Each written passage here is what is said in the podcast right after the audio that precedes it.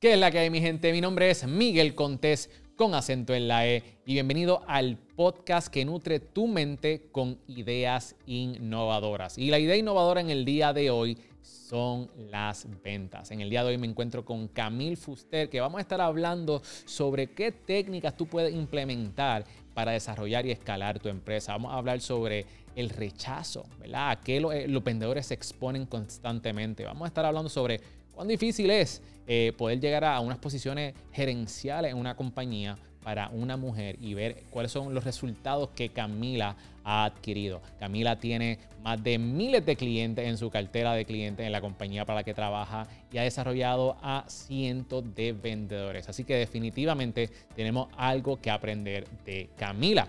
Antes de comenzar con la entrevista, te quiero recordarle que si tú quieres crear un podcast de la manera correcta, que impacte, te posicione y que genere dinero constantemente, asegúrate de adquirir nuestra guía guía de podcast.com. La tenemos en oferta ahora mismo y esta guía puede ayudarte a crear tu podcast en tan solo 30 días y lo mejor de todo es que solamente tienes que hacer una tarea al día. Así que asegúrate de visitar y adquirir tu guía en el día de hoy en guiadepodcast.com guiatepodcast.com. Y si estás buscando un espacio donde tú puedas dejar tu creatividad volar y concentrarte en crear y desarrollar tu contenido y tu podcast, te invito para Parea Space. Aquí es donde nosotros grabamos nuestros podcasts y donde los top podcasters vienen a grabar el suyo. Así que asegúrate de visitar pareaspace.com para más información. Bueno, mi gente, vamos a lo que vinimos. En el día de hoy, para mí es un privilegio poder presentarles la entrevista con la Chief Revenue Officer de Infomedia, una entrevista sumamente poderosa. Les presento a Camila Fuster. Tírame el intro. Y con ustedes, Miguel Contés, con acento en la E. Camila, bienvenida al podcast. ¿Cómo te encuentras? Súper bien. ¿Verdad? Yo estoy feliz y contento de tenerte aquí. Porque tenemos mucho que hablar. Vamos a hablar sobre ventas en el día de hoy. Vamos a hablar sobre cómo manejar equipo, porque tú tienes una gran experiencia en este tema y hemos podido hablar fuera de las cámaras. Y dije, espérate, espérate, espérate, espérate. Pero es porque empecé joven, no es porque llevo muchos años, pero es porque empecé bien joven. ¿Cuántos años llevas en venta? Mira, eh, si yo te respondo esa pregunta por lo que llevo haciendo por los 14 pasados años, eh, en una compañía, pues serían 14, pero yo creo que yo empecé en venta casi, casi desde que nací. Vamos a hablar sobre, sobre eso, porque me estabas mencionando una historia. Yo creo que una de las cosas que quiero hablar es cuán difícil o cuán fácil se te ha hecho a ti, siendo mujer en el mundo de las ventas, que mayormente predominan hombres. ¿Cómo ha sido ese, e, esa travesía en, en este caminar? Pero antes de que lleguemos ahí, vamos a hablar un poquito sobre tus inicios porque eh, hoy día manejas cientos de personas, tienes miles de clientes bajo tu cartera, tu cartera. Así que quiero hablar sobre tu inicio. ¿De dónde salió este espíritu de vendedora, de que quiero vender? Mira, yo desde muy pequeña eh, he tenido como, como esta, esta hambre de, generar, de, generar mis propios ingresos incluso. Eh, y esto yo lo, yo lo puedo, bueno, ¿verdad? Mi, mamá eh, lo pudo eh, identificar desde, y te lo estaba comentando ahorita porque es una historia jocosa que toda mi familia siempre hace, eh, porque esa necesidad de generar ingresos desde que yo tengo 5 o 6 años, la empezó a notar más peculiarmente mi madre cuando empezamos a ir al supermercado. Yo soy la más pequeña de tres hermanos que somos de tres hijos. Y pues mi madre, cuando íbamos al supermercado, de momento yo me desaparecía. Y cuando ella me fue a buscar, la primera vez que lo hice, por supuesto, porque lo seguía haciendo, eh, yo estaba empacándole la compra a la gente. Pero esto era para que me dieran dinero. Eh, y obviamente, pues como yo dije, uy, esto yo, pues, yo puedo generar dinero en vez de estar dando vueltas aquí esperando que mi madre haga la compra. Y yo creo que ahí, ¿verdad? Tú puedes eh, decir, esta niña vino ya en paquetas con, esta, esta hambre de, producir de alguna forma. ¿En eh, qué edad fue esto? Yo tenía seis años, la, la primera vez. Entonces, seguido a eso, eh, yo recuerdo que un poquito después, yo te diría 8 o 9 años, eh, yo identifiqué también que eh, pues la gente, ¿verdad? Los niños, las otras personas, eh, yo he sido siempre bien presentada, eh, pues como que me, me- las, las nenas específicamente me halagaban de pues, mis diademas, mi- mis pulseras que me ponía. Y yo un día dije a una nena que me dijo, eh, ay, qué linda, me encantan tus pulseras. Y ya yo lo venía escuchando, escuchando y escuchando. Y yo le digo, ah, te las vendo. Y esa fue, yo te diría también. Mm. ¿Tu que primera venta? Mi primera venta, eh, que yo tengo recuerdo. eh, y ella me dijo, ah, pues dale. Y usó el dinerito del, de que te dan, ¿verdad? Los papás para, para comprar el- merienda, la el- merienda. merienda en el recreo. Y ella me compró las pulseras. Pues oficialmente yo dije, espérate que esto yo lo puedo hacer formalmente.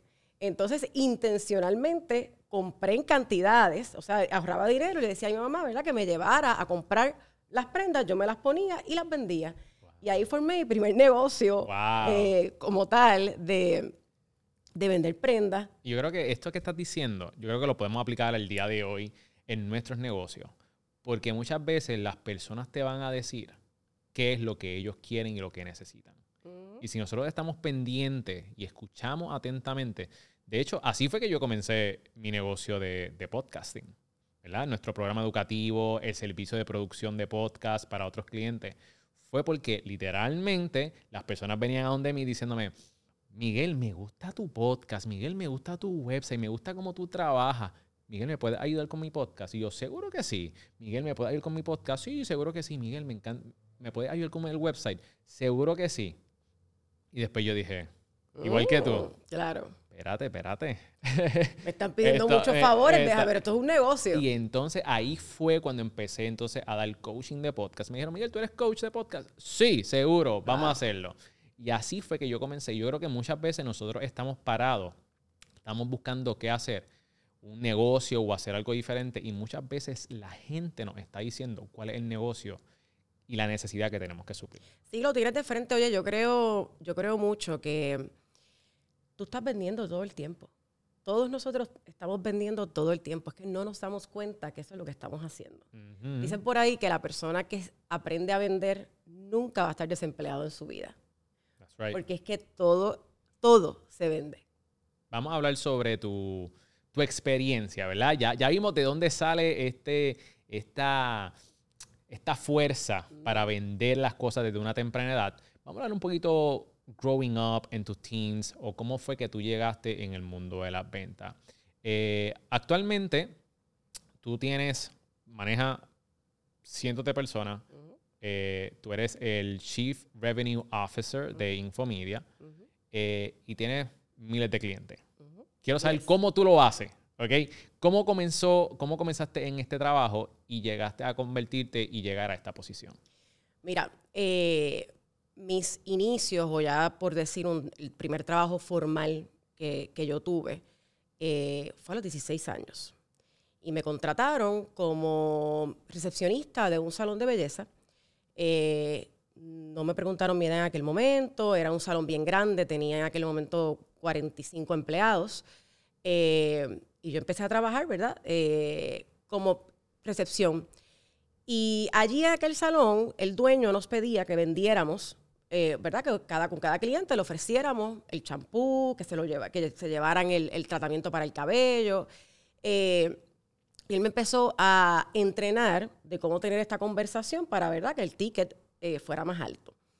Eh, con este, el, el dueño de este salón de belleza, eh, en- pasaron dos o tres años, decide cerrar el salón, me hace la asistente del, del salón, entonces empecé a manejar el personal, a hacer la nómina, a hacer el inventario, a supervisar el, el día a día. Y era bien jovencita, empecé a los 16, así que imagínate, duré eh, algunos dos años y medio, que fue que duró el, el salón de belleza. Eh, y él mismo me ofrece entonces irme a trabajar para la compañía familiar, que él se iba a estar haciendo cargo, eh, Exotic Salon Essentials en aquel momento. Y comienzo entonces a trabajar vendiendo en esta distribuidora, una de las tiendas de la distribuidora, eh, productos de belleza. Y, y eso pues eh, como tal, yo te diría que fue la, la primera experiencia formal. eh, ya cuando eh, entró a la universidad, porque yo empecé en este trabajo todavía estando en high school, ¿verdad? Entró a la universidad y me inclino eh, por estudiar eh, mercadeo, publicidad y mercadeo. Y simultáneamente, ¿verdad? Pues trabajaba. Así que iba aplicando también lo que iba aprendiendo, iba perfeccionando eh, como tal lo que es el, el- el proceso de, de la venta. Y a los 22 años, todavía no he terminado, estoy terminando lo- los estudios, eh, pues me surge la oportunidad de trabajar como consultora de medios, que es el título del vendedor de Infopáginas, que fue como comenzó la, la compañía. La compañía estaba iniciando, era, era un startup en Puerto Rico, esto fue en el 2009, para entonces tenía 22 añitos y comienzo en la fuerza de ventas como consultora de medios, que básicamente Ok. no era otra cosa que en aquel momento vender páginas amarillas. Era vender anuncios en la guía telefónica, que venía esta compañía a romper el monopolio existente en aquel momento, que hoy día todo el mundo conoce eh, como Accesa. Eh, y pues íbamos a hacerle la competencia, básicamente. Esta es la historia que me contaron, ¿verdad? Por la que yo cogí el trabajo. Eh, iba a vender espacios que para ese momento, imagínate mi, mi- mi desconocimiento, yo no tenía ni idea que la gente pagaba, que los negocios pagaban por estar en las páginas amarillas. Yo pensaba pues que todo negocio existente simplemente estaba allí. Y, las páginas amarillas fueron el primer Google eh, que, existía. Eh, inicialmente era lo único que había, eh, ¿verdad? Para tú encontrar la información de los negocios que estaban operando, de teléfono, cómo contactarlos. Y todo el mundo recuerda haber visto una, una guía telefónica con páginas amarillas dentro de sus Que casas. te la tiran ahí al frente del negocio, al frente de la casa. Claro, lo que mucha gente no sabe es que esto era un negocio que, bueno, la compañía que existía previo a nosotros eh, tenía 95 años y era una industria de sobre 100 millones de dólares en Puerto Rico. Wow. ¿ok? Eh, por muchos años, eh, como era el único medio para, para anunciarte y por ende como negocio para llegar a tus potenciales clientes, era miles y miles de dólares que se pagaba, ¿verdad? Por, por estar ahí. Y bueno, eh, bien, ya era 2009, así que ya, ya existía el Internet. Lo que pasa es que la penetración digital en Puerto Rico, pues todavía no estaba donde está hoy por hoy, ¿no? Así que estaba todavía naciendo, popularizándose lo que era el Internet, las redes sociales, ¿verdad? Los motores de búsqueda, como pues eh, Google, Yahoo, Bing. O sea, tú, tú Eh, empezaste esto de análogo a digital, tú corriste Es- todo eso. Y eso, eh, exactamente, que ya estaba pasando hacía varios años en Estados Unidos, comenzó a pasar un poquito más fuerte ya para el 2010 en Puerto Rico. Ok. 2010, 2011. Y bueno, ya pues la, la historia todo el mundo la sabe, ¿verdad? Hoy por hoy eh, eh, todo es, es digital, ¿verdad? Prácticamente todo. Eh, pero sí, así, que fue, así fue que yo comencé en la compañía vendiendo, mira, puerta por puerta a los negocios, a contarle la historia de lo que iba a pasar. Yo digo a contar la historia. So, pero pero en, ese, en esos momentos, ¿tú vendías páginas amarillas o estabas vendiendo espacios para la, para la parte web? No, no, no, no. Yo vendía páginas amarillas. El web todavía no existía. Ok. Ah, En, en nuestra compañía. Antes de que vayas a la, a la- a la página web, ¿cuán difícil es vender páginas amarillas cuando tú empezaste? Mira, eh, bien difícil. Bien difícil porque ya en ese año, 2009, ya había un pensamiento popular de ¿y quién usa las páginas amarillas? ¿Y quién busca en las páginas amarillas? Pero aunque era un pensamiento popular, la realidad es que el uso todavía era bien grande de, de Puerto Rico específicamente, ¿verdad? De cuántas personas, aunque ya tenían un smartphone o cuando, aunque ya tenían quizás su página de, de Facebook, todavía buscar información como tal de lo que estás necesitando, lo hacías en- en- en- de manera análoga.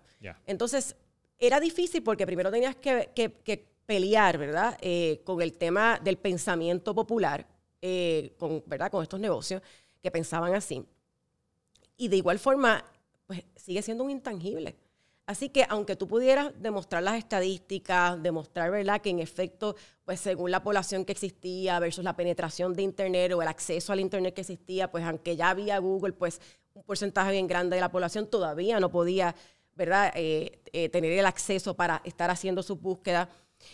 Sigue siendo, después de que, ¿verdad?, batallas con eso, sigue siendo algo intangible donde, ok, ya te convencí de que las páginas amarillas pues funcionan, ahora déjame ver cómo te convenzo de cuánto es el dinero que según tu tipo de negocio, tu tipo de producto, Mm. necesito invertir según, ¿verdad?, Eh, lo, que estoy, lo, lo que estoy queriendo lograr.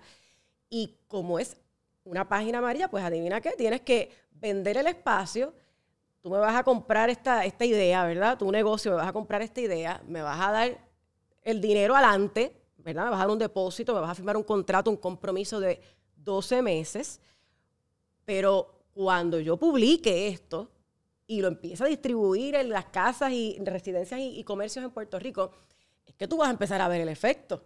Te van a empezar a llamar cuando eso suceda. Así que hay un gap, ¿verdad? Hay un espacio de tiempo desde que yo te convencí, te vendí el intangible, que entonces por lo que tú me estás pagando, yo te estoy cobrando todos los meses, es que tú vas a ver el resultado.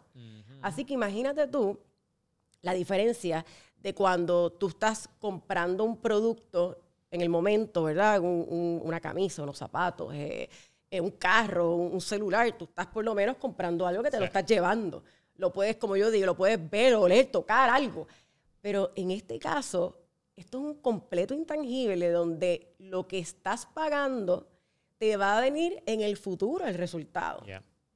Así que realmente es bien difícil. Es difícil. Entonces, tras que era difícil, en ese, en ese momento estabas transicionando a lo que es la página web, que es por lo más que se conoce la empresa Correcto. en el día de hoy. So, háblame un poquito sobre cómo fue ese proceso y cómo tú te posicionaste donde tú estás ahora mismo como la CRO de Infomedia. Mira, eh, a los seis meses, seis, siete meses, casi siete meses de la compañía existir en Puerto Rico, eh, me ofrecen la posición de gerente de ventas. Eh, yo siempre he sido líder, eh, siempre he sido muy, muy vocal, muy, muy, muy de dar instrucciones más que seguirlas muchas veces. Eh, así que, pues me ofrecieron esa oportunidad eh, a, los, a los poquitos meses de estar en la compañía. La compañía tuvo un éxito y un crecimiento eh, enorme, eh, bien rápido. El, el primer año se vendieron 7 millones de dólares, todavía sin haber sacado a distribuir el primer, la primera guía telefónica, así que imagínate. Eh, y pues yo creo que, ese, que ese, esa experiencia, ese principio de yo haber estado como vendedora, eh, me, me enseñó eh, muchísimo para luego poder entonces supervisar el equipo eh, que tenía que hacer ese tipo de trabajo, ¿verdad? Porque muchas veces, como yo digo, no es lo mismo leerte en el libro las teorías, los conceptos, que aplicarlo o haberlo vivido, ¿verdad? Eh, y entonces, así fue que, que yo comencé siendo gerente de ventas en la empresa. Mi primer equipo de, de ventas, recuerdo que el presidente de la compañía en aquel momento eh, era un canadiense que tenía muchísima experiencia en la industria de páginas amarillas en Canadá, Estados Unidos. Eh, había fundado, vendido este tipo de, empresa eh, por más de 25 años en aquel momento y fue quien, quien eh, estaba como presidente en ese momento acá. Entonces eh, me dijo, bueno, yo creo que tú tienes potencial para supervisar. Eh, y yo necesito, ¿verdad? Como si tenemos que continuar creciendo el equipo, expandiendo, pues necesito un gerente. Eh, pero para que te pruebes, a ver si tú eres tan buena como yo creo que tú eres, te voy a dar un equipo de seis personas. A estos cinco, me menciona los nombres, que eran mis compañeros de trabajo, ¿verdad? Mis peers, mis, eran Ujú. vendedores igual que yo. A estos cinco los queremos, los queremos sacar por diferentes razones, porque no están performing, ¿verdad? A este por esto, a esta por lo otro. Y te voy a dar solamente a una que, que está corriendo bien, que está vendiendo, que, que nos queremos quedar con ella. Pero estos cinco, el equipo era de seis, me está diciendo que me va a dar a cinco, Lo peor. es lo peor. Ajá. A ver si yo soy tan buena como él piensa que yo soy. Y yo, "Mm, tremendo. Te tengo que decir que le dije, tú, tú me das por lo menos dos días para yo pensar la respuesta sobre esto. Claro. Era un reto bien grande. eh, yo era bien joven. eh, y por ser tan joven, eh, pues se convertía en un reto aún más, porque todas las personas que iban a ver para supervisar encima de, eh, eran mayores que yo. Y todos venían, ¿verdad?, de, de- de muchísima eh, experiencia en ventas, incluso mucha más que yo, eh, simplemente por el factor edad. Eh, y con miedo, como todo lo que hago, porque le doy para atrás a mi historia y digo, yo todo lo que hago me ha dado un terror eh, horrible, pero igual lo hago. Eh, es como, pues, si te da miedo, pues hazlo con miedo, pues eso es exactamente lo que yo hice. Y recuerdo que lo decidí hacer porque dije, bueno, pues, ¿qué es lo peor que puede pasar? Eh, ya yo sé vender, ¿qué es lo que tengo que hacer? Enseñarle a otra gente cómo hacerlo, inspirarlos, motivarlos para que lo hagan. Ok, pues vamos a hacer eso. Y primera reunión con este equipo, eh, que by the way, de estas seis personas, hubo una persona que renunció inmediatamente porque dijo que no se iba a reportar a mí. Wow. Eh, era mi compañero de trabajo, él quería esa posición, era un hombre, eh, era mucho mayor, y, y eso fue lo primero que pasó, ¿verdad? El, el- el primer balde de agua fría que me cayó, y me empezó, ¿verdad?, a, a tirar en la cara, como uno dice, uh, esto no va a ser tan fácil eh, como puede parecer. Así que pues tuve una renuncia inmediata y mi primera reunión con, con el equipo, yo básicamente les dije, mira gente, yo no sé por qué me escogieron a mí. Y posiblemente yo no sé ni qué es lo que tengo que hacer. Con ustedes no tengo ni idea. Pero, eh, pues esto es un reto para mí. eh, y yo quiero que esto funcione para mí y para que esto funcione para mí, tiene que funcionar para ustedes. Eh, y tuve un- una, una, inmediatamente, una conversación con ellos de honestidad. Me puse, cuando yo les digo, yo no sé ni por qué me escogieron y no sé qué tampoco voy a hacer, yo creo que fue algo bien clave para que ese equipo conectara conmigo de tal manera, o sea, que me permitiera enseñarles, que fue lo que le dije. Yo lo único que voy a, lo único que sí sé hacer es vender esto. Y, y realmente, como lo quiero hacer funcionar, yo te voy a enseñar cómo yo lo hago. Eh, y estoy, si tú estás dispuesto a ponerle alma, cuerpo y corazón, como, como me gusta decir a mí, yo le voy a poner alma, cuerpo y corazón para que esto funcione para todos. De aquel equipo que te dije que era de seis, Que estaban a que me punto renunció de... uno eh, y, que, y que cinco, exacto, eh, los querían sacar. Dos de ellos todavía están en la compañía. Wow. Y una de ellas es la top seller de la compañía. Wow. ¿Ok? Eh, así que, reto, ¿verdad? Primer reto, mira. Aceptado y, check. y check. Y, y de ahí en adelante, eh, pues próximamente, ¿verdad? Me, me- me pusieron entonces a, a reclutar a- al, al equipo, a las personas de ventas. Eh, era un trabajo bien, bien duro. Había mucho dinero si lo podías hacer bien. Eh, tenía una estructura de compensación, de comisiones eh, muy buena, pero muy pocas personas verdaderamente eh, tenían éxito haciéndolo. ¿Y por qué tú crees que tenían poco éxito haciéndolo? ¿Cuál tú crees que el... ¿Cuál es el, ese factor que te impide tener éxito en las ventas, en lo que, según lo que tú has visto? Mira, en mi experiencia, lo más difícil que se le hace a una persona que está en ventas es manejar el rechazo. Y es porque como seres humanos, a nadie le gusta el rechazo. Entonces, cuando tú estás vendiendo, es una de las posiciones donde más expuesto tú estás a sentirte rechazado. ¿Por qué? Porque vas a escuchar más no de lo que vas a escuchar sí. Y constantemente, todos los días, estás recibiendo y enfrentándote a ese feeling que te provoca el rechazo, el no, no, no. Entonces, esa es la parte más difícil. Por eso yo en las ventas le digo a todo el mundo que comienza en la carrera de ventas o que lo está haciendo, no importa lo que estés vendiendo. Si tú aprendes a hacer las paces con el rechazo, a no verlo o sentirlo como algo negativo, tú vas a poder ser exitoso. Eh, manejar tus emociones, ¿verdad? Tu estado emocional, porque te están, ¿verdad? Vuelvo y te repito, todo el tiempo Que no. en negativa. Que no, que no. Negativa. Eh, si tú aprendes a manejar eso, definitivamente tú vas a poder eh, ser exitoso. De lo contrario, ¿Cómo podemos, para nosotros que, que- que queremos mejorar en las ventas, que queremos vender un servicio, mejorar nuestra empresa, porque también, si nosotros queremos mejorar nuestra empresa, tenemos que vender.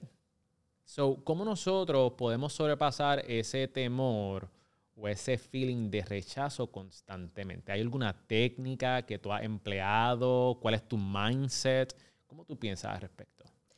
Mira, yo creo que las expectativas eh, es bien importante tenerlas, tenerlas claras, ¿verdad?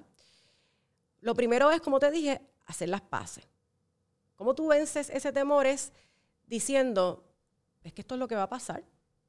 Tú haces las paces con la idea de lo que te vas a encontrar, ¿verdad? Entonces, tú no sales a la calle o no comienzas el día diciendo, que es lo que típicamente hace todo vendedor, eh, yo hoy yo voy a vender, ¿verdad? Y tú dices, pero Camila, pero ¿cómo tú vas a decir que no? Si eso es lo que te da, ¿verdad? La actitud de, no. Yo te digo, porque mira lo que pasa. Para que tú cierres una venta, hay una serie de elementos que tienen que suceder antes para que se dé ese resultado. La venta es un resultado. Entonces, eso es lo primero que tienes que entender. Que como es un resultado, tienes entonces que enfocarte en cómo tú eres bueno y te haces bueno en cada uno de los pasos y cosas que tienes que hacer previo a que eso se concrete.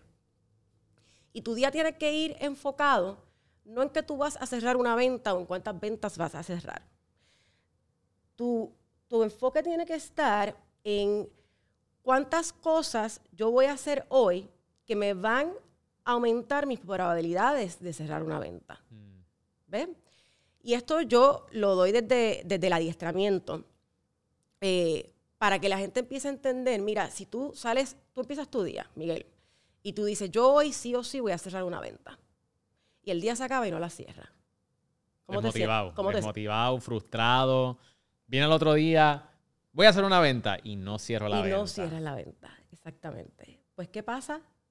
¿Cierto? El próximo día y, y te Tengo- fajaste. Y, y tú sientes que, Y vengo arrastrando con ese bagaje de, de no, y me, me va a afectar el próximo día cuando trate de vender. exactamente, cada día que pasa, si el objetivo de tu día era cerrar una venta y no sucedió, tú estás en negativa, estás desilusionado contigo mismo, estás frustrado. Que, que eso es el, el sentimiento más común eh, cuando uno trabaja en venta. ¿Y cómo te sientes hoy? Frustrado, frustrado. ¿Y por qué te sientes frustrado? Porque le, está- le estás adjudicando tu éxito a algo que no está 100% en tu control. Y me explico.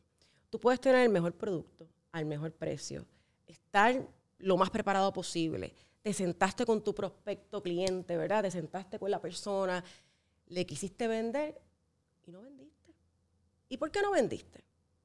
Mira, puede, puede ser que la persona lo necesite, puede ser que la persona tenga el dinero para comprarlo, puede ser que te va a comprar y no te compró ese día. Pero ese día su mente estaba en otra cosa, le habían dado una mala noticia por algo, se le había enfermado el perro, lo que sea que pasara, factores que provocaron el que tú no hicieras ese cierre ese día. Pero ¿qué pasa? Si tu día tú lo enfocas, en vez de que voy a cerrar una venta, es, ok, para yo poder hacer una venta, que yo necesito? Así sea que le vas a regalar, como yo le digo, yo uso mucho la frase, aunque sea que le vayas a regalar oro, oro molido de la Palestina a alguien, tengo que encontrar a alguien para contarle que le voy a regalar el oro, ¿verdad? Pues, ¿qué tú necesitas entonces? Lo primero que tú necesitas es poderte sentar a hablar con un decision maker, en este caso, ¿verdad? Según el tipo de producto o servicio que te ofrezcas, con un- el que toma la decisión de firmarte un contrato. Eso es lo primero, ok. Pues vamos más para atrás a eso. Para tú poder encontrar, en este caso, en mi tipo de negocio hoy por hoy, tiene que ser un dueño de negocio al que le voy a hablar. Eh, ¿Cómo yo consigo entonces sentarme con esta persona? Que esa persona me dé el tiempo de sentarse conmigo para yo hacerle la presentación de la que yo me preparé, estoy bien preparado, bien chévere, ¿cómo yo consigo sentarme con esa persona? Claro. Ok, pues entonces tengo que hacer qué? Ya tengo identificado que tengo que venderle a un dueño de negocio. Ok, pues vamos entonces a ver a cuántos negocios yo le voy a tocar la puerta o le voy a hacer la llamada o le voy a, ver, a enviar el email para que me dé el tiempo, para convencerlo de que me dé el tiempo. Así que, ¿qué es realmente la primera venta que tú tienes que hacer? Es vender el producto, el servicio. La primera venta que tú tienes que hacer es convencer a ese dueño de negocio, en el caso, en el caso mío, de que se siente y te dé 10 minutos de su tiempo. Así mismo, ¿eh? Esa es la primera venta que vas a hacer. Pero eso no lo puedes hacer si no accionas, ¿verdad? Si no accionas en hacer ese email, en hacer esa llamada, en tocar esa puerta. Así que yo le digo a mi gente, enfócate. Si yo te estoy diciendo, y ya tú lo sabes, ¿verdad? Si tienes experiencia, que te van a decir que no y vas a escuchar más no que sí. Pues no puedes simplemente llamar a una persona o tocarle la puerta a una persona. Lo tienes que hacer en volumen. Exacto. Porque tú estás queriendo venderle la idea a un dueño de negocio, en este caso, o al prospecto que sea según el tipo de servicio o producto, que se siente contigo a escucharte lo que tú le vas a hablar y lo vas a ofrecer. Así que, si ya sabemos que me van a decir que no, si ya sabemos que incluso los que me dijeron que sí, el día de la cita y la hora, algo les puede haber pasado. Definitivo. Pues para yo aumentar mis probabilidades de poder lograr el resultado, el, el cierre de la venta, pues tengo que entonces tener volumen de toques de puerta, de llamadas, de email, ¿verdad? Para que si 10 me van a decir que no, y 10 me van a cancelar la cita, y a 10 se le va a haber olvidado la cita, como quiera, yo encuentre uno que es el que le quiero hacer el cierre.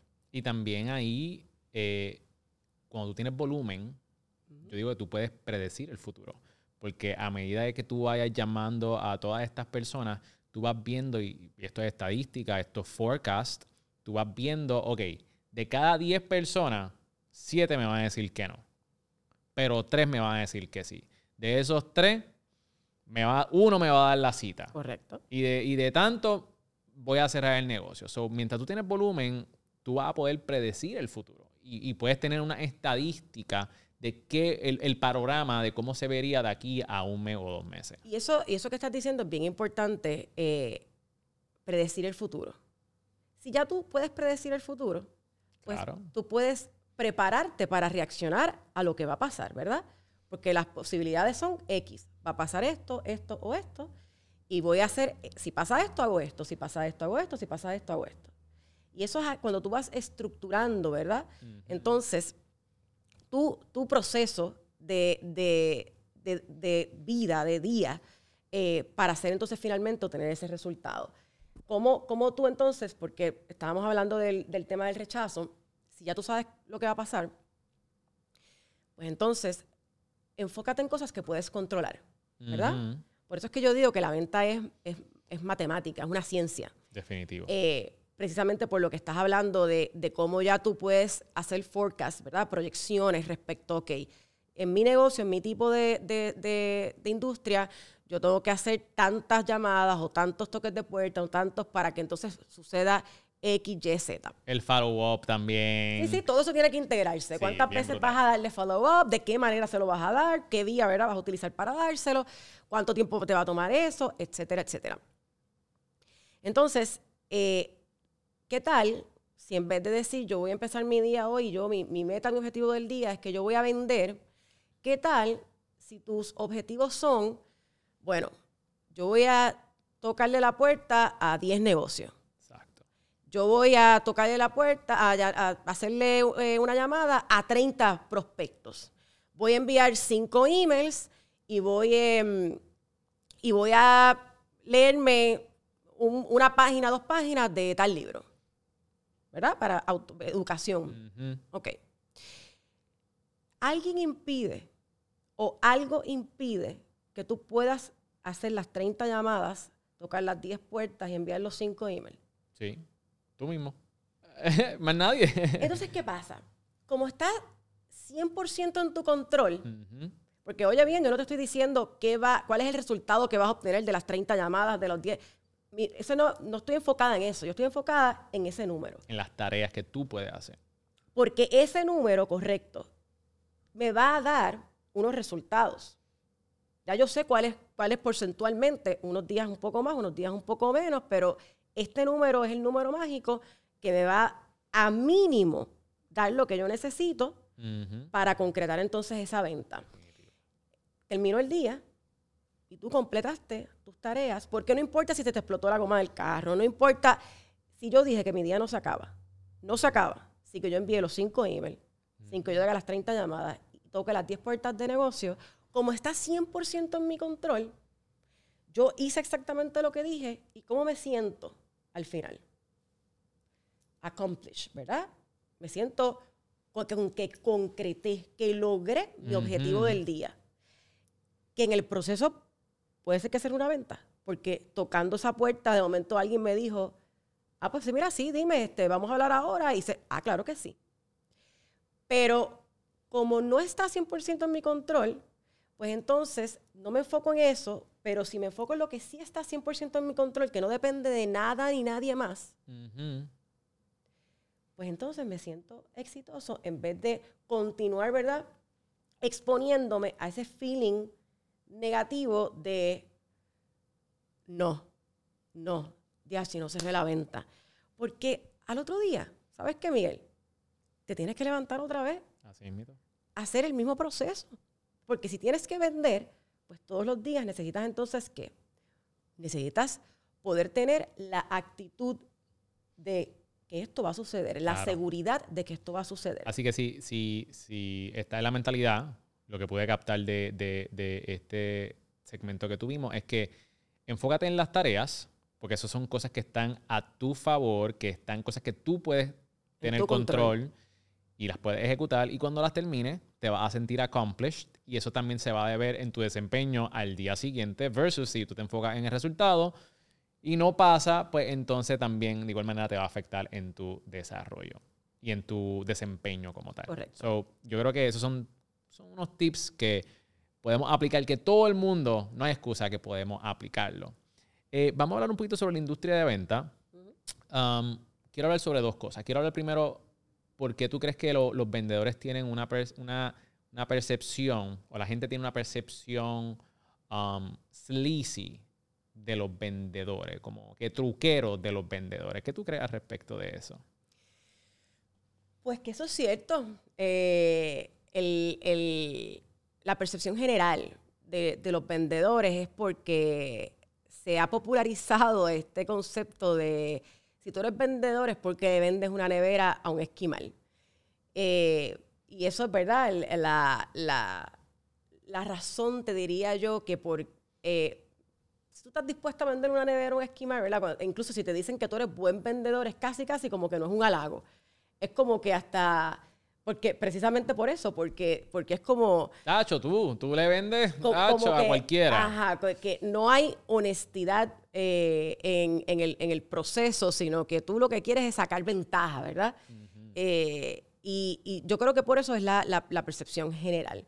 Y, y hay de todo. Eso, eso, hay vendedores que en efecto le, le venden neveras esquimales.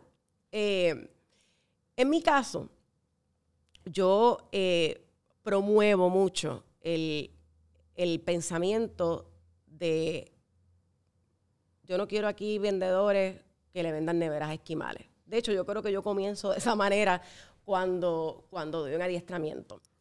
Eh, y también es la razón por la que el título de, la, de la persona de ventas en mi compañía es de consultor. Eh, ¿Y cuál es la diferencia? ¿Verdad? Eh, es de verdaderamente entender si con quien tú te sientas a hablar tiene una necesidad que tú puedes suplir. Si tú no lo necesitas, si yo me siento contigo y me doy cuenta que tú no necesitas lo que yo ofrezco, yo no te voy a vender. Y te lo voy a decir así mismo. Pero para yo poder entender si tú lo necesitas o no, tiene que entonces darse este, es- esta dinámica donde Claro. yo me siento contigo, comienzo a hablar contigo sobre tus necesidades, ¿verdad? Los pain points, lo, lo que tú tienes, cuáles son tus dolores, eh, para yo saber si lo que yo tengo de este lado, pues va a solucionar alguno de eso. Y, y ese es, es el estilo de ventas que yo, que yo aplico, eh, que enseño incluso. Es el de, quiero entender si lo que yo tengo del lado lo necesitas o no. Y de ahí lo primero, si yo identifico que sí, pues entonces te voy a ofrecer las diferentes opciones que tiene eh, y tú escoges, ¿verdad? Así que yo soy muy del pensamiento que yo no vendo nada, ¿verdad? Eh, yo te oriento, yo te doy información. Y tú con esa orientación y esa información, pues tú decides si vas a comprar. Yo creo que eso que eh, estábamos nosotros hablando, creo que hace unos días atrás estábamos hablando sobre eso, sobre que yo creo que eso, es clave, ¿verdad? La, honestidad. Eh, y estábamos hablando sobre la diferencia entre persuadir y manipular. Y entonces quizás eh, ese rep que tienen quizás los vendedores, la percepción que tienen las personas de los vendedores es que son manipuladores. Porque aunque ellos venden, ¿verdad? Quieren vender a topujón. Claro. Entonces, entonces, porque quiero venderte, no me importan tus necesidades, no me importa, yo te voy a, voy a buscar la manera para poder venderte algo que quizás ni necesitas ni quieres. Entonces, quizás por eso la percepción eh, puede ser esa percepción. Pero aquí entonces entran los buenos vendedores del resto. Que eso que tú mismo estás diciendo es orientar a las personas, es ver cuáles son las necesidades de las personas y que al final sea un win-win. Porque muchas veces la, diferencia entre lo que es manipulación y lo que es persuasión es que la manipulación es lo que hablamos ahora mismo. O sea, le voy a vender una nevera a un esquimal. Sí, yo creo que la manipulación, cuando estábamos hablando de este tema, yo te dije que, que involucra típicamente el omitir información relevante para la toma de decisión. O incluso, pues, mentir. La manipulación incluye el que yo me voy a quedar con este pedazo de información o no te voy a divulgar esto eh, para que tú tomes la decisión que yo quiero que tú tomes. y, usualmente cuando estoy manipulando hay, hay mayor beneficio para el que está haciendo, ¿verdad? Aplicando esa manipulación que para el que, ¿verdad? Está accionando. Eh, y la persuasión, porque son, son dos conceptos, ¿verdad? Que se, que se parecen muchísimo. Eh, pues la única diferencia es que la persuasión yo igualmente te comparto toda la información relevante para la toma de, decisión y tú decides, ¿verdad? ¿Qué es lo que quieres hacer? Claro, eh, las ventas, en las ventas, ¿verdad? O, en la vida, diría yo, eh, si tú sabes contar una historia, ¿verdad? Correctamente, eh, vas a tener muchos, muchos, muchos mejores resultados. Eh, y yo muchas veces digo eh, que yo no estoy en el negocio de las ventas, yo estoy en el negocio del entretenimiento, ¿verdad? Porque no, porque no es, y le digo, le digo a mis vendedores, le digo, tú, no, tú estás entreteniendo cuando tú estás presentando, ¿verdad? Estás, eh, estás llevando el mensaje de lo que tú tienes del lado de acá de una manera tal que la persona se, se interesa, te escucha y finalmente, ¿verdad?, te compra. Eh, y hay personas que tienen el mejor producto, como yo digo, al mejor precio, las mejores circunstancias para... y no cierran una venta. Y tú dices, pero ¿y por qué? Pues muchas veces es porque no, la historia no la supiste contar. No saben contar la historia. Eh, y, estas mismas personas que sí saben contar la historia, eh, pueden tener una porquería de producto, una porquería de servicio. Dios mío, pero es que esta persona, pero es la manera en que te cuenta la historia. Y el prospecto ahí embelezado, qué brutal. y el producto no, no, es el mejor. Mira, y te estoy diciendo, yo, yo recuerdo que a mí una de, las de, las, de los halagos que me, que me echaban cuando yo comencé en esta, en esta empresa específicamente vendiendo, los, los prospectos, ¿verdad? y mis clientes que se convirtieron, me miraban así, yo estaba hablando y me decían, wow, de verdad, ¿tú, tú te crees lo que estás diciendo, ¿verdad? Y ahí es que hablo de cómo la persona, si yo no me lo creo, yo no puedo hacértelo creer a ti.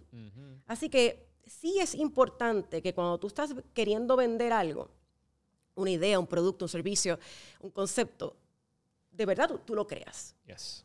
Porque eso se transmite automáticamente, ¿verdad? Eh, tienes que creer en lo que, en lo que, en lo que estás vendiendo. Eh, y de esa manera, pues se te va a hacer más fácil, ¿verdad? Que, que la contraparte, pues. Yo creo que eso, yo creo que eso es un, buen skill, una buena habilidad de uno desarrollar. si tú quieres persuadir a alguien, el storytelling, yo creo que es clave. Y, y como todo, como hemos hablado desde el principio, estos son, no, no, son cosas con las que tú naces. Sí, algunas personas tienen unas tendencias de que tienen quizá por la vida, por la experiencia, pero estos son conceptos que tú puedes aprender. Esto, ¿sabes? Ah, es que yo soy tímido, yo soy introvertido. Está bien, no hay problema con eso, pero esto se aprende, se desarrolla, lo puedes pulir.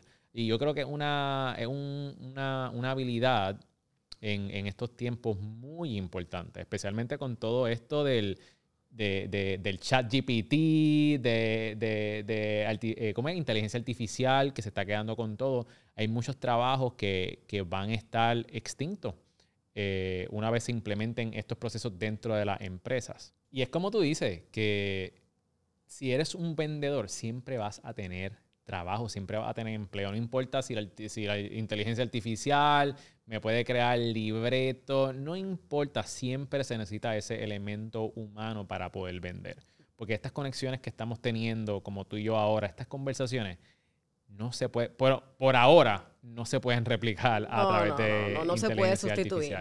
La, la, el factor humano eh, es irreemplazable. Eh, y, y, a la gente, a, la gente, la gente, todo el mundo, todo el tiempo dice, eh, ah, que no quiero que me vendan, que no quiero. A lo mejor no quieres que te vendan, pero es que te gusta comprar. y, no, y, no, y, nos gusta comprar, ¿verdad? Este, y, y, esa es la, la, la realidad. Eh, y eso sustituir, como tú dices, el, factor humano por, por, esto mismo, ¿no? por, por, la forma de, de, cómo lo, lo, cuento, ¿verdad? Eh, porque me, me, contaron la historia y yo la compré. Exacto. Eh, y, y así mismo es por la misma razón, ¿verdad? Que de la manera en que presentaron el zapato, la cartera, el carro, fue lo que, lo que me hizo comprar. Storytelling, una vez más, sigue siendo este, la, habilidad que es para las ventas. Totalmente. Camila, cuéntame, ¿cuán difícil es ser una mujer en la industria de venta? Mira, eh, eso va a depender, según yo, de la industria. Hay industrias donde es más fácil, eh, porque, porque es más común, pues que o se asocia más eh, con una fémina. Por ejemplo, la, donde yo pues inicié la industria de la belleza, pues eh, ser mujer está bien, ¿verdad? es asociado y es entendido, es aceptado, mucho más aceptado que quizás otro tipo de industria que pues son más difíciles, ¿verdad? En lo que es el mercado y la publicidad, ser mujer no es necesariamente un, factor negativo. Eh, hay hombres, mujeres, este, yo te diría que quizás está 50-50, a diferencia de otras industrias como la industria de la construcción, ¿verdad? Que son asociadas más al, hombre. Eh, pero ser mujer, joven, eh, y tener un título de, jefe, ¿verdad? de jefa, eso sí es retante, ¿verdad? Eso sí eh, es difícil que te lo compren. Cuéntanos un poquito más. Eh, y yo te diría que en mi caso, eh, más allá que el tema de, de, vender, era vender que yo tenía la, el conocimiento, la capacidad para liderar, para tomar decisiones. Y, eso, pues, definitivamente sí fue algo con lo que, con lo que tuve que, enfrentarme eh, en, los inicios. Eh, porque de momento, ¿verdad? Pues, eh, pues llego yo, ya yo, después de ser gerente de ventas, me convertí entonces en la directora de ventas de la compañía. Y, ahí sí, ¿verdad? El, mundo de, los negocios ya en, en esa escala pues es predominado, ¿verdad? Es dominado por, los hombres. Eh, y entonces, eh, vender el que yo tengo algo que decir y tengo el, como te digo, el, conocimiento y, que me dieran la credibilidad eh, siendo mujer y siendo tan joven, pues sí fue algo, algo retante. La, junta de directores de mi, de mi compañía son todos hombres La, la única mujer eh, por mucho tiempo, ¿verdad? Este, era yo. Y, y mujer y, y- y- y jovencita. Eh, imagínate, yo eh, cuando me convertí en directora de ventas tenía 26 años. Que me 25. imagino que tú, ¿verdad? En tu juventud, tú decías, yo le tengo que probar a esta gente de que yo doy la talla. ¿Cuál era tu, cuál era tu, tu mayor, eh, tu mayor reto de, de- de- de sobrepasar? Mira, eh, definitivamente el sobrepasar el estereotipo eh, de que si eres la jefa, eh, tienes que verte de una manera, tienes que eh, tener X edad eh, para hacerlo, ¿verdad? Fue, fue el mayor reto. El, el poder exigir, ¿verdad? El, el- la compensación apropiada, porque pues eres tan joven, pues, pues muchas veces, y estás dando los resultados, pues muchas veces no te pagan lo que te están requiriendo, ¿verdad? No te compensan necesariamente eh, de la misma manera que si tuvieras la edad o, tuvieras, o, o fueras incluso hombre, Eh, porque eso, eso es una realidad todavía hoy por hoy. Eh, en posiciones, eh, ¿verdad? Como de, de CEO, de, de CRO, de directores, etcétera, eh, los hombres todavía típicamente son más pagados que una mujer.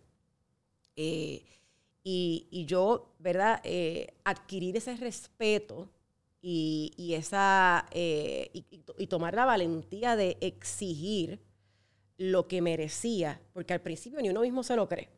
Eh, uno mismo no, no, no piensa, ¿verdad? Lo mismo, la inexperiencia, la juventud. Eh, tú estás haciendo el trabajo y estás dando unos resultados increíbles, pero todavía eh, no te sientes merecedor de, de, de donde estás. Eh, así que convencerme a mí misma de que sí era merecedora y de que sí valía tanto o más de, de lo que me estaban dando, eh, fue mi mayor reto. Yo misma creérmelo, yo misma convencerme. Porque como te dije eh, ahora mismo, para tú poder vender una idea, tienes que creértelo. Pues mira, no es distinto cuando yo quiero pedir más o pedir una compensación apropiada o pedir, yo me lo tengo que creer primero, porque entonces si no, ¿cómo, cómo, cómo me lo van a creer, cómo me lo van a comprar, verdad? Sí. Así Yo- que eso fue, yo creo que, Y, y yo creo que también, tú sabes, el, el mero hecho de, de tú exigir, yo creo que es clave para cualquier posición, ya tú seas hombre, mujer o cualquier edad, si tú sabes lo que tú estás dando. Y muchas veces pasa eso. Quizá estás en una posición, no te compensan adecuadamente porque quieren que tener más- mejores profits o eh, por muchísimas razones puede ser. Pero si tú no exiges, tú no preguntas, no te lo van a dar. no te lo van a Y dar. tienes que aprender también a negociar. Y eso, eso es exactamente lo que tú estás diciendo aquí, tú sabes. Estás diciendo de que, mira, tú aprendiste a negociar. No tuviste miedo en decir, no, esto es lo que yo valgo. Esto es lo que yo quiero que me paguen. Y mira, y se te dio. Entonces, yo creo que, que es una lección que yo creo que todos nosotros podemos aplicarnos. En que tenemos que pedir. Yo tengo un episodio dentro del, del podcast que se llama eh, La razón por la cual no tienes las cosas que tú quieres en la vida. Y, y- y son do- dos razones. Son dos razones por las cuales no obtenemos las cosas que nosotros queremos en la vida. Número uno, no preguntamos.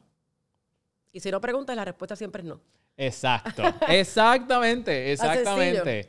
Y número dos, no sabes cómo preguntar. Correcto. That's it. Una vez tú empiezas a preguntar, después enfócate en cómo vas a preguntar. Este, pero es bien interesante lo que, lo que estás diciendo y creo que, que muchas personas se van a ver identificado con lo que tú estás diciendo. Entonces, llegaste a esas posiciones. You proved yourself.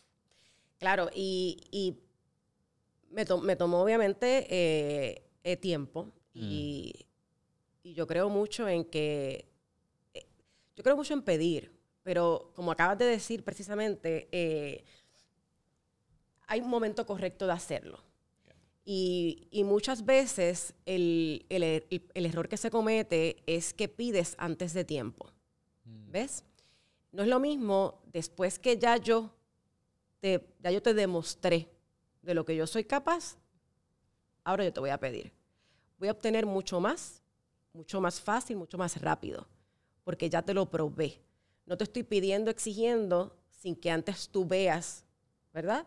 El por qué yo te estoy pidiendo. Eh, y, o sea, que el timing, ¿verdad? El, momento de hacerlo es, clave. Eh, y, el, y el cómo, pues ni hablemos, ¿verdad? Pero, pero, el, pero el momento es bien importante. Em, y la realidad es que, que, siempre yo le digo a, a, a mis equipos de, de trabajo, eh, oye, lo que te acabo de decir, si no pides, la respuesta siempre va a ser no. Y a lo mejor la primera vez es un no y la segunda vez es un no, pero volvemos. Va a llegar el momento que va a ser un sí. Exacto. ¿Verdad? Eh, hay que seguir insistiendo, ¿verdad? Persistiendo. y, y, eso es otra cosa eh, bien importante eh, en las ventas. Em, y te lo estaba comentando también hace, hace poco que estábamos hablando. A mí me encanta cuando el, el vendedor me dice, no, este, lo que pasa es que no voy a seguir, no voy a seguir insistiendo porque se me cae la venta. Eh, y, mi respuesta siempre es, ¿qué venta? ¿Qué venta es la que se te, va a caer? ¿Tú tienes, ¿Tú tienes un contrato firmado? ¿Tú tienes una venta? Pues no se te puede caer nada que no tienes, ¿verdad? Entonces, si insistes, puede ser que tengas una venta, puede ser que tengas un cierre, o sea, puede ser que consigas finalmente ese sí que estás buscando, porque insististe. Porque, ¿qué puede pasar? Pues que, no, que no la firme, que no se cierre, que, pero que no, pues es igual, no tienes nada ahora mismo. No puedes perder nada que no tienes. ¿Ves? Entonces, esa insistencia, esa persistencia en la vida, en las ventas, lo que tú quieres, tú tienes que insistir, tienes que persistir. Tienes que insistir. Me encanta, tienes que insistir. Tienes que insistir. Camila, ¿qué consejo tú le darías a todas las mujeres que nos están viendo ahora mismo, que son vendedoras o que están desarrollando un negocio o que tienen un equipo? ¿Cuál fuera eh, eh, ese consejo que tú le darías ahí a esas personas que nos están viendo o que nos están escuchando en el podcast? Que no dejen de aprender, que se mantengan constantemente aprendiendo y siendo la persona que más sabe en el cuarto de lo que haces, de lo que vendes, cualquiera que sea tu producto, tu servicio, asegúrate de que tú seas la más que sabes de eso. Porque el conocimiento es lo que te da poder. Poder para exigir, para pedir, la confianza que te da el tú tener conocimiento, dominar lo que haces, dominar lo que tienes, ¿verdad? Es eh, lo que te va a llevar al próximo nivel. Entonces, yo siempre, de lo que yo hago, yo soy la más que sé en el cuarto de lo que yo hago. Yo no lo sé todo, pero de lo que yo sé, soy la más que sé. Aprender se ha dicho, mi gente. Hay que aprender. Hay que aprender. Camila, y si yo quiero desarrollar un equipo de venta, ¿verdad? Que quiero desarrollar un equipo de venta. que, quiero desarrollar un equipo de venta. ¿Por dónde empiezo? Porque yo entiendo que yo tengo ahora mismo un buen producto, quiero escalar la compañía. Ahora quiero moverme a otra etapa y quiero desarrollar un equipo de venta. ¿Cuál sería como que los pasos para comenzar? Mira, lo primero que tienes que hacer es identificar quién es tu cliente. ¿A quién tú le vas a vender? ¿Y por qué esto es importante? Cuando digo a quién es la edad promedio de tu cliente, es, eh, si, es si son más hombres que mujeres, es, o sea, quién es tu potencial cliente. Cuando tú definas eso, entonces vas a poder definir cuál es el perfil de persona que puede vender eso o que va a tener más probabilidades de venderle a ese prospecto. Y me explico. Tú tienes eh, diversidad de generaciones, ¿verdad? Eh, dentro de lo que es el mundo de, los negocios, de las ventas, etcétera la mayor parte de los dueños de negocio, hoy por hoy, todavía son hombres, porcentualmente. Eh, y la mayoría de los dueños de negocio están dentro de la generación eh, baby boomer. Y tú me dices, ¿y por qué eso es importante saberlo? Porque de la manera en que compra el baby boomer, porque de la manera en que piensa, de, de cómo fue criado, de cuáles las, las maneras que, que son, que es importante para ellos, cómo toman decisiones, es de la manera en que yo le tengo que hablar. Y si tú pones entonces a un millennial que se expresa de una manera, que compra de una manera, que piensa de una manera, ¿verdad? Que, que las cosas que son importantes son distintas, le vas a poner en la mano un producto a venderle a un baby boomer y no va, no, no, no va a poderse No comunicar propiamente. No te estoy diciendo que el millennial no le puede vender al baby boomer. Estoy diciendo que el millennial tiene que entender esto para que no hable como el millennial, no trate de resolver los problemas que son importantes para el millennial, para él, porque es al, al otro al que le estoy queriendo resolver un problema. Así que lo primero que tú tienes que hacer es definir ese perfil de quién es tu potencial cliente. Luego de eso, tienes entonces que definir cómo entonces o qué tipo de perfil de persona es el que vas a reclutar, el que vas a contratar para, para que le venda, ¿verdad? Eh, eso es lo número uno. Em, lo número dos, eh, asegúrate que son bien compensados, que tu estructura de compensación es atractiva. Es eso que estábamos hablando ahorita de que sea un win-win. Las ventas tiene que ser algo donde la persona, donde tenga la capacidad de generar buenos ingresos. Eh, porque vas a estar exponiendo, volvemos, porque es una persona que va a estar expuesta constantemente al, a, a ser rechazado. Pues sabes que yo tengo que ser bien paga para intencionalmente, conscientemente someterme a eso todos los días. Y todos los días salir con la motivación y el enfoque de que quiero hacerlo. Y sabes qué? Los ingresos son buenos motivadores para que eso suceda. Son buenos justificadores de por qué yo me quiero someter a algo tan incómodo para la mayoría de las personas. ¿verdad? Eh, así que tener una, una buena estructura de compensación eh, es, es clave, es clave. Eh, tú tienes que, que- que pagarle bien a eso, Me verdaderamente. gusta, me gusta. Yo creo que, y es como tú dices, nunca lo había pensado de esa manera. Como que siempre vi que sí, hay que compensarlo, pero es también verlo desde el punto de vista de ellos y ser empático, ¿verdad? De que ellos se están exponiendo a un mundo de no, que incómodo. Entonces, poder tener una buena compensación, creo que eso mismo, compensa este, e- e- ese ambiente donde se van a estar involucrando. Qué interesante. Gracias por compartir eso. Creo que me diste varias ideas ahí que, que puedo comenzar. Así que si alguna vez te tocan la puerta, pues ese es mi equipo de venta. este, Camila, vamos a entrar ahora a un segmento que se llama la O, donde tienes que pensar rápido y escoger entre esto o lo otro. ¿Estás ready? ¿Vale? Ok. Vamos para el primer round. Más importante en una pareja, inteligente o gracioso. Gracioso. Dinero o tiempo libre. Tiempo libre. Ahorrar o invertir. Invertir. Pizza o pasta. Pizza. Hamburgers o tacos. Tacos. Honestidad o los sentimientos de la otra persona. Honestidad. Papel de toilet, ¿cómo tú lo instalas? ¿Por encima o por detrás? Por encima. Kevin Rock o The Rock. The Rock. ¿Masada de espalda o de pies? Os pies. Ok, muy bien, muy bien. Ese fue el primer round. Muy bien, muy bien. Ahora vamos para el segundo round. Y estas son un poquito más difíciles. ¿Ok? Bien. Amor o dinero. Amor. Siempre llegar 10 minutos tarde o 45 minutos temprano. 45 minutos temprano. Que todas tus camisas sean dos sizes más grandes o un size más pequeño. Dos sizes más grandes. Vivir sin internet o vivir sin agua ni calentador. Perdón, vivir sin internet o vivir sin aire acondicionado ni calentador de aguas. Vivir sin aire acondicionado ni calentador de agua. ok, transportarte permanentemente 500 años al pasado o 500 años al futuro. 500 años al pasado. ¿Por qué? Porque yo creo que del pasado se aprende. Eh, se entiende el futuro.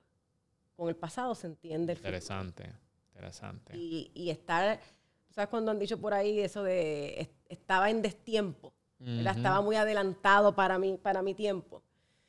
Pues, Porque no sabías tu pasado. claro, no lo entendías. Nunca poder utilizar un touchscreen o nunca poder utilizar un mouse ni teclado. Hubo, eh, nunca poder utilizar un touchscreen. Muy bien. Y la última, ¿prefieres envejecer del cuello hacia arriba o del cuello hacia abajo?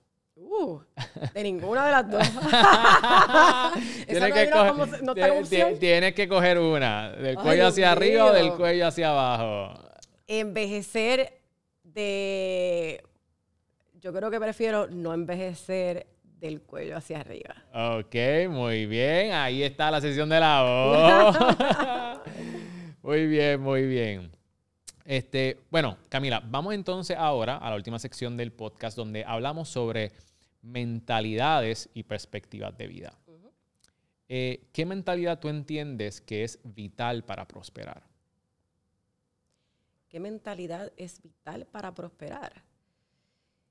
Que el 90% de todo en la vida es la actitud. Eh, no son las circunstancias, es de la manera en que tú enfrentas la, situación, cómo tú reaccionas a las situaciones. Es, mi mantra de vida, ¿verdad? Es, eh, todo es posible en la medida que tu mente lo entienda así. ¿Cómo, cómo realizaste este pensamiento? ¿Hace cuánto? Mira, yo, vengo de una vida eh, complicada. Eh, no es, yo no empecé a trabajar tan jovencita eh, solamente, ¿verdad? Porque tuviera hambre, lo, tuve que hacer también por necesidad. así que yo creo que muy, muy, muy rápido aprendí que, que, la realidad es que mientras tú, tú busques la solución no te enfoques en el problema, eh, todo va a estar bien. Siempre hay una solución. Siempre, hay, una, solución. Eh, yo soy fiel creyente de que eh, de eso que dicen también, de lo único que no tiene solución es, la muerte. Pues sí, esa es la verdad. Y, no importa, ¿verdad?, cuáles sean las circunstancias que tienes alrededor, tú puedes cambiarlas, si así lo decides. ¿Qué consejo le daría a la Camila de 16 años cuando comenzó a, trabajar? ¿Qué consejo, qué cosas que, ahora tú conoces le diría a tu Camila de antes? Eh, que deje de tener tanta prisa. Eh, yo era bien desesperada. Y, el tiempo, ¿verdad? Eh, me ha enseñado que, tener paciencia es bien importante. Eh, ser, ser, paciente, porque no, no, no, no, todo llega cuando uno lo quiere, eh, pero no significa que no va a llegar. Eh, y a veces esa desesperación te, toma, te lleva a, a tomar decisiones incorrectas por esa, ¿verdad? Esa, esa, esa ansiedad, esa, esa desesperación. así que yo diría que, que tenga paciencia tener paciencia. Yo creo que es clave. Yo creo que um, muchas veces eh, cuando uno quiere las cosas, ha escuchado este, este, este, este refrán, no sé si es un refrán, no sé si es un pensamiento, no sé dónde lo leí, pero básicamente dice que cuando tú quieres algo, simplemente cree que lo vas a obtener y, y olvídate. Y sin tú buscarlo, va a llegar a donde ti. Sin embargo, cuando tú te asfixias por las cosas muchas veces, es como que lo estás repelando. Y, yo, e, e, eso ha sido, ¿verdad? También creo en, en, creer intencionalmente y todo lo demás, pero yo creo que tiene que haber una convicción dentro de ti de que no importa cuánto tiempo pase, tú vas a lograr lo que, lo que tú soñaste, lo que tú viste, lo que tú quieres hacer, lo vas a lograr. Pero tú tienes que tener esa convicción dentro de ti y no desesperarte. Así que muchísimas gracias por compartir eso con nosotros. Camila, vamos a montarnos en la máquina del tiempo y ir hacia atrás y no sé si puedas compartir con nosotros un momento, el momento más difícil de tu vida y cómo lo superaste. Eh, wow. Eh, mira, yo tuve una persona, eh, y este definitivamente es el momento más difícil de mi vida, una persona bien importante para mí, que tenía tendencias suicidas. Eh, digo, te pusiste, ¿verdad? Con estas preguntas así tan, tan, tan fuertes, pero para ser honesta, ese, ese realmente es la, la- el momento más difícil. Y, y a través de mi vida, ¿verdad? Pues uno, yo, yo había luchado con cómo, cómo quitar ese pensamiento de la cabeza de esa persona, ¿verdad? Eh, y constantemente eh, trataba de 21 y mil maneras eh, de, de, de hacer cosas para que esa persona saliera de, de- esa oscuridad donde estaba. Eh, y es una persona bien, bien, bien importante para mí en mi vida. Eh, y llegó un día que una vez más, esta persona me dijo, me llamó para despedirse de mí, eh, pues porque, ¿verdad? Iba, iba a cometer suicidio. Y la persona no murió, porque lo que nunca había hecho, pues lo hizo ese día también. No sé si, ¿verdad? Al yo decir eso, al yo decirle lo que le dije, las palabras que le dije, esa persona llamó a, a, a otra persona que nunca llamaba. Y esa persona, yo estando allí, eh, llegó. Nunca más, esa fue la última vez que esta persona de la que estamos hablando se trató de suicidar. Nunca más. Después de ese día lo volvió a hacer. Eh, pero sí, fue, fue, fue lo más difícil que he tenido que hacer. no, tuvo que ser un momento eh, shocking, alterador y, y- y- y bien difícil de ver a alguien que tú amas en esa posición. Tiene que ser eh, bien, bien fuerte. Y dijiste algo ahorita que lo único que no tiene eh, solución, creo que fue así, lo único que no tiene solución es la muerte. Right? Y definitivamente la solución no es la muerte, eh, es la vida. Y, este, y si tú eres una persona que estás viendo esto y está en, en ese spot, busca ayuda, busca a alguien que te pueda ayudar, eh, llama, hay muchísimos números. Vamos a tratar de conseguir eh, quizás un número que lo podamos poner en pantalla para aquellas personas que necesiten ayuda, porque creo que sé que esa no es la solución este, y la solución es la vida. Siempre hay una alternativa, siempre hay esperanza. Eh, yo, yo en un momento dado, ¿verdad?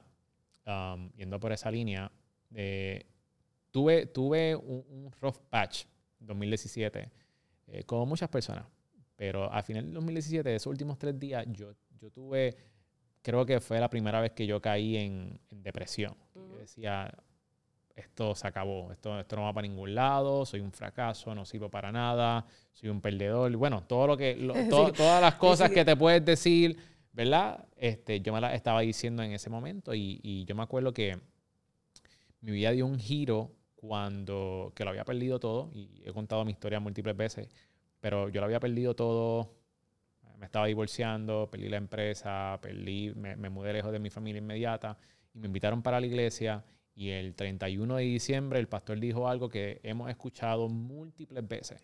Hemos escuchado, pero no fue hasta en ese momento que me hizo clic. Dijo algo muy simple y muy profundo y dijo, no importa si has perdido tu esposa, tu negocio, tu familia, no importa. Lo único que tú no puedes perder es la esperanza. Y esas simples palabras calaron dentro de mí. Y cuando yo vi que yo estaba sin esperanza, yo dije, yo tengo que cambiar mi vida. Hay algo diferente, hay algo más para mí. Yo no puedo perder la esperanza. Y decidí en, el, en enero 1 del 2018 cambiar mi vida. Y aquí estamos. Y aquí estamos. Así que pase lo que pase, te voy a decir las mismas palabras que yo recibí en un momento dado.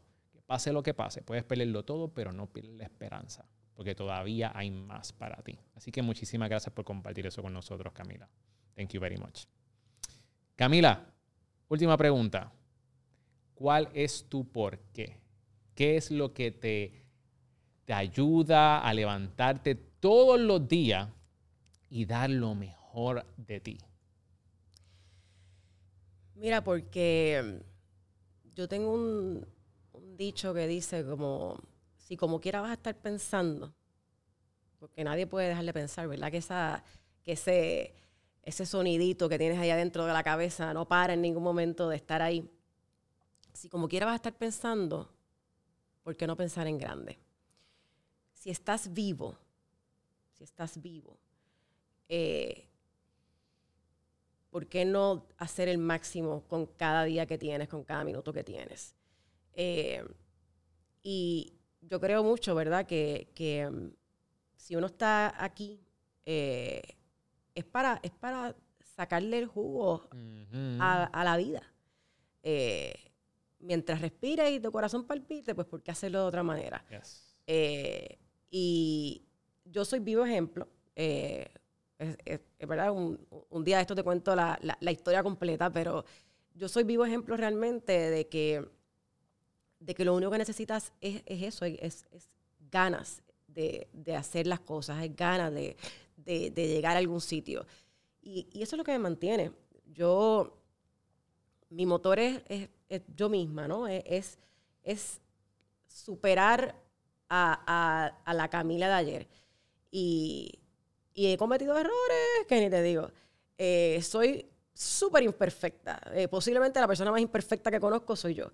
Eh, y ese pensamiento es lo que me mantiene constantemente, ¿verdad? Diciendo, ok, pues tengo que ser mejor, porque para mí como que nunca es suficiente, como que nunca llego, yo no tengo un, tope, ¿verdad? Eh, yo simplemente estoy en el, camino todo el tiempo, yo estoy en, eh, el proceso de, eh, y posiblemente hasta el día que me muera voy a seguir siendo mi proceso, el proceso de tratar de convertir a, Camila en, su mejor versión. Y eso todos los días eh, empiezo otra vez el proceso. Qué bueno. Muchísimas gracias por compartir eso y quiero cerrar eso que acabas de decir. Um, hay una frase que me gusta mucho que dice, satisfecho sí, conforme jamás. Jamás. Me encanta. Camila, cuéntanos cómo la gente se puede poner en contacto contigo, cuál es la mejor manera. Esta es la parte para que tú tires la pauta ahí. Mira que ya estoy, estoy de buena hoy, ¿ok? Así que tira ahí. ¿Dónde te pueden conseguir, Camila? Mira, eh, se pueden eh, contactar conmigo en eh, fustersosacamila.gmail. Eh, mi email todos los días es una de las primeras cosas que, hago, ¿verdad? Para, para poner al día todo lo, la, la, agenda, la agenda. así que me pueden contactar ahí. Eh, igualmente me pueden llamar, todo el mundo yo creo que a este punto, eh, la, mayoría de, los negocios en Puerto Rico tienen mi número eh, de teléfono personal. siempre estoy accesible en el 787-362-5628. igual pues mi, mi, Instagram, mi Facebook, Camila Fuster. no hay muchas, Así que me vas a encontrar bastante rápido.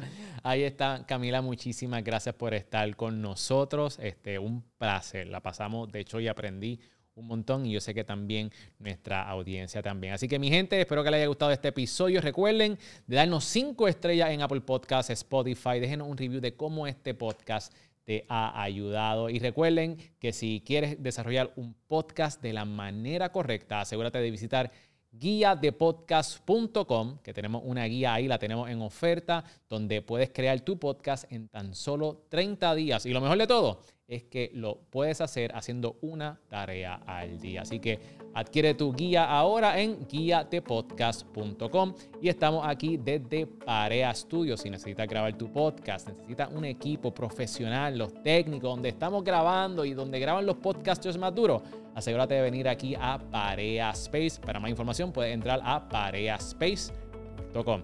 Eso es todo por ahora, mi gente. Nos vemos en la próxima. Chao.